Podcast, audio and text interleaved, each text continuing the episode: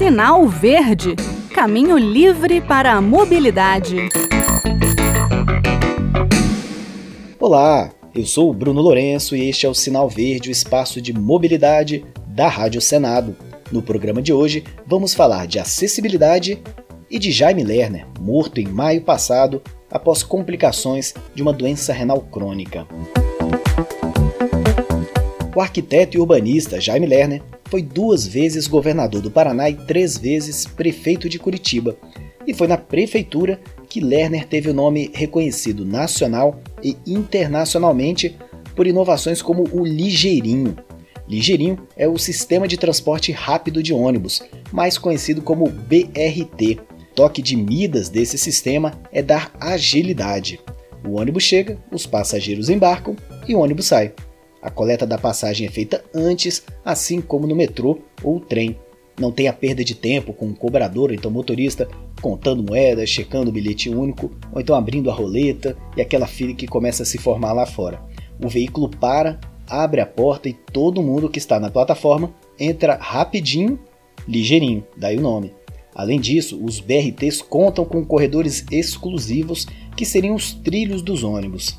As estações em formato de tubo de Curitiba acabaram virando o cartão postal da cidade. Aliás, um dos cartões postais dessa cidade, que é muito bonita.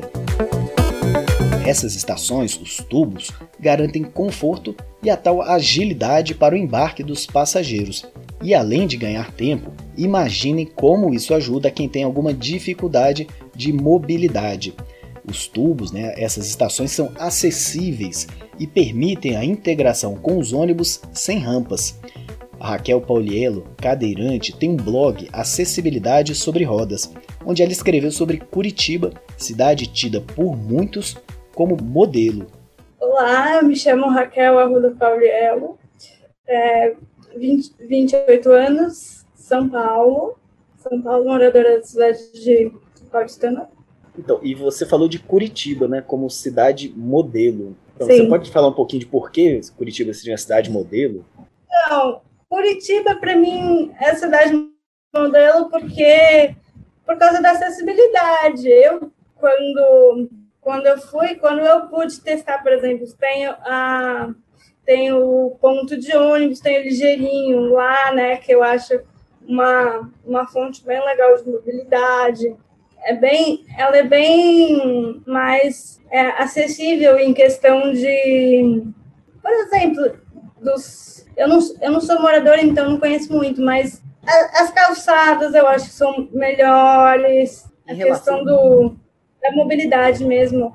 Para quem não conhece Curitiba, né, o, o que, que é esse ligeirinho, né? O que, que é, o que, que diferencia esse ônibus de Curitiba de outra cidade? Ah, eu, o, o ônibus, eu acho que não, não seria o ônibus, mas assim, o que me atrapalha, por exemplo, entre São Paulo, tipo, não tem mobilidade nenhuma, é difícil de andar por São Paulo. Curitiba já é, por exemplo, já é acessível, o, o ponto de ônibus de Curitiba, ele já é bem mais acessível do que em São Paulo, por exemplo. Eu já consegui, por exemplo, vou te dar um exemplo.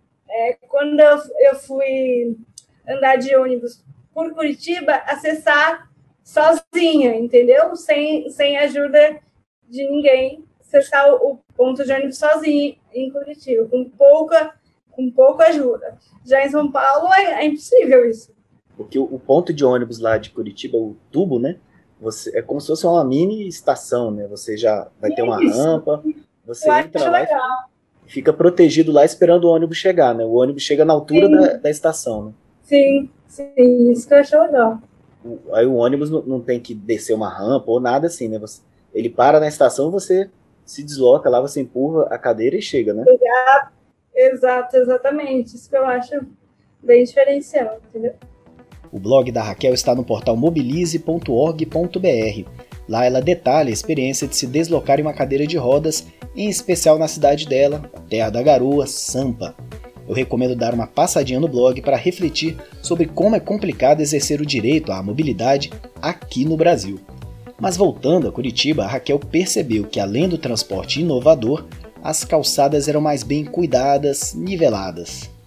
eu citei as, as calçadas porque é, é, o primeiro ponto que me veio na, na cabeça e é o ponto que fica, que fica para mim em evidência em, quando eu penso comparando São Paulo, por exemplo, São Paulo e Rio de Janeiro e Curitiba, mas tem muitos outros pontos. Por exemplo, a questão do ônibus também, né? A questão do ponto de ônibus. O quão comum é você estar tá numa calçada e ter um poste no meio da calçada, por exemplo? Aonde? Em São Paulo ou em Curitiba? Em São Paulo, por exemplo. Ixi, em São Paulo é muito comum, muito comum. Principalmente aqui na região que eu, que eu moro, que eu moro aqui na Zona Sul. Nossa, é duro, viu? É duro para sair de casa. Complicado. Você tem, você tem, que sair da calçada e ir para o asfalto? Não sei. É, então, tem, tem bastante problema entre a calçada e o, e o asfalto para sair. Eu não, na verdade, eu nunca tentei sair, sair sozinha para poder sair, é, sair é, empurrando a cadeira sozinha, entendeu? Eu sempre saio com ajuda de casa. Agora, em Curitiba, você sentiu que não seria é, necessária essa ajuda? Você conseguiu se virar lá? Sim, então, não seria praticamente.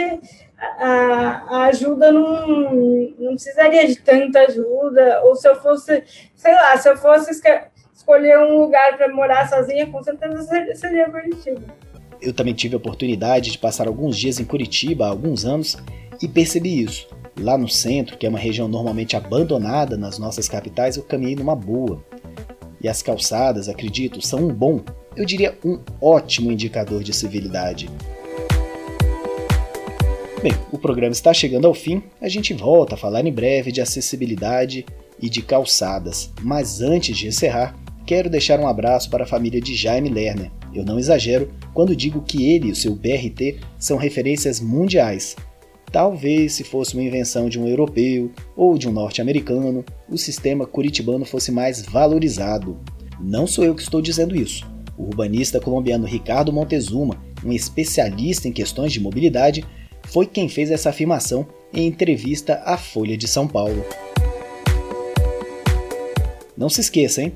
Você pode sugerir pautas, fazer comentários no e-mail radio@senado.leg.br ou pelo WhatsApp da Rádio Senado, que é o 61 98611 9591. Um abraço a todos e até a próxima semana. Sinal Verde Caminho livre para a mobilidade.